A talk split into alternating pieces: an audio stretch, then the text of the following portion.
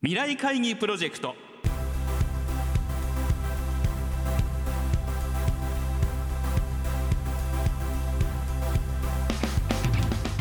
この番組は本当に大切なことは何かをキーワードに企業トップが提示する日本の未来に向けたさまざまな課題について皆さんと共に解決策を考える日本経済新聞未来面の紙面と連動したプロジェクトです。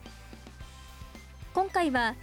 大和ハウス工業株式会社代表取締役社長 CEO 吉井圭一さんにご登場いただき吉井社長からリスナーの皆さんに課題を発表していただきます。吉井社長からの課題に対するアイディアの応募方法などは番組の後半でお知らせいたします。聞き手は日本経済新聞鈴木亮編集委員です。さて社長2022年がいよいよ始まりました、まあ、あのコロナ禍からのですねいろいろ再起動とかですね、はい、まあ、日本にとってはこう再出発っていうかね、はい、そういう1年になるかなと思うんですけども、はい、まず御社にとってですね2022年どんな1年にしたいなって今お考えになってらっしゃいますか？まず振り返りなんですけどももうこの2年間というのはコロナがあったと、まあ、実質コロナだけではなくてですね大きな変革があったと思ってるんですね。一つはやはり脱炭素というものが加速をしている。それから再生エネルギーという言葉も加速をしている、はい、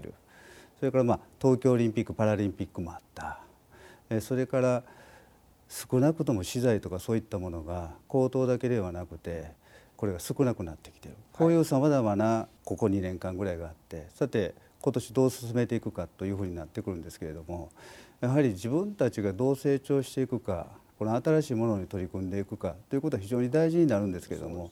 その一方で今新しい内閣はあの成長と分配ということを言われています。昨今の日本の経済というのは確かに株価も上がってますし上がりつつあるんですけれども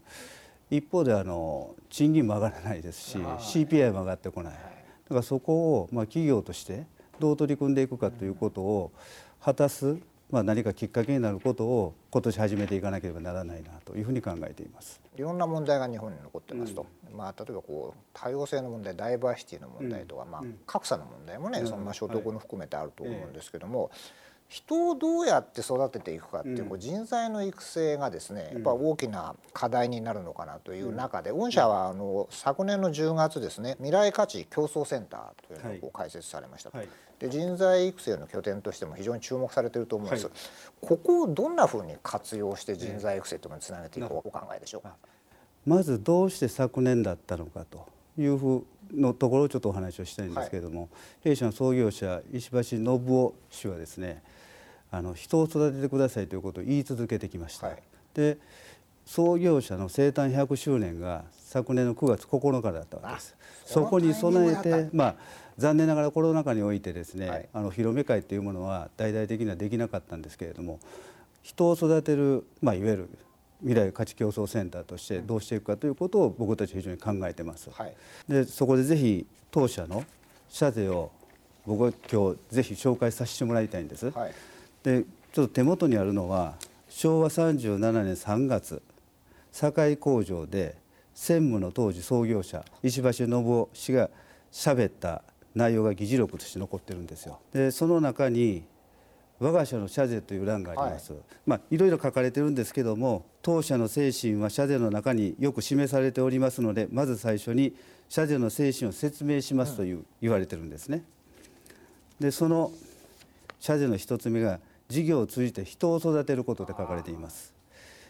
事業は今日の繁栄は明日の、え没落と言われるほど今日の産業界は厳しいものです。その中にあって事業を運営するのは人であります。資本金というけれども資本金は単なる通貨の積み合わせでありそれを運用していくのは人であります。例えば10億円の資本金も運用する人によっては30億にも40億にも運用できる。したがって事業を起こし企業の前進させるのは人であるという意味から事業は永久に人を育てていかなくてはならないのであります。人がお金を使い人が企業を反映さす。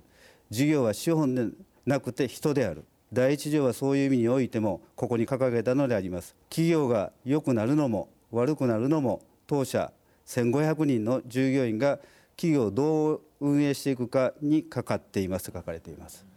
その2つ目に企業の運営は従業員の生活環境に確実に直結することと書かれています。従業員が飲まず食わずではダメだよと。まずそこだよねと。で家庭のいざこざや経済的なものは会社に持ち込むんじゃない、はい、しっかりと前向いてやっていこうよということで、1つ目2つ目が書かれてるんですよね。でこういった社税っていうのはいまだに生き続けています。これが未来価値競争センターにつながってますし昭和37年堺で新入社員に言ってる言葉、はい、このことをずっと僕たちは大事にして、今何万人という社員に対して、今回の未来価値競争センターをどう使ってもらうか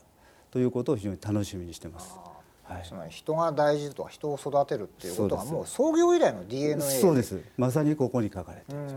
い、でそれが今回、まあ、こういった形で結実したということで,、そうですね、別に急に出てきたわけじゃなくてずっとそうです根源にあるもの何かアドワルンを上げたくてやってるんではなくて、ええ、ずっとやってきた積み重ねで、そして、えー、弊社のグループ社員だけではなくて地元奈良の子どもたちとか、はい。まあ、いろんな前段の方とかいろんなことにあの活用していただきたいなというふうに思っています。非常に楽しみにしています。社員教育だけじゃなくて、やっぱ地域の人たち、ね、子どもたちとのこう、はい、触れ合いとか教育につながるようななるなりますね。はい。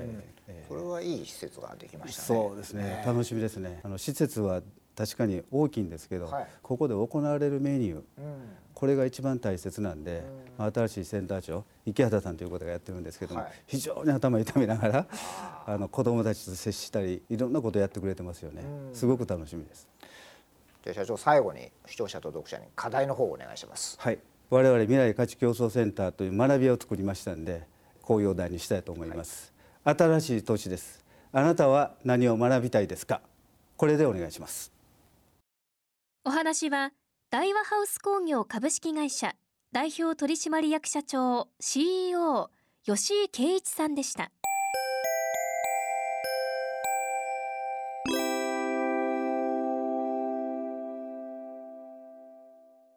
回吉井社長から発表された課題は新しい年です。あなたは何を学びたいですか？です。この課題について皆さんから400字以内の投稿を募集します。吉井社長が選んだ優れたアイディアは1月26日に放送されるこの番組と1月24日に発売される日本経済新聞長官および日本経済新聞電子版未来面のサイトで発表いたします。ご応募の詳細などは日本経済新聞電子版未来面のサイトをご覧ください。締め切りは1月12日水曜日正午です。皆さんからの投稿をお待ちしています。皆さんふるって議論にご参加ください。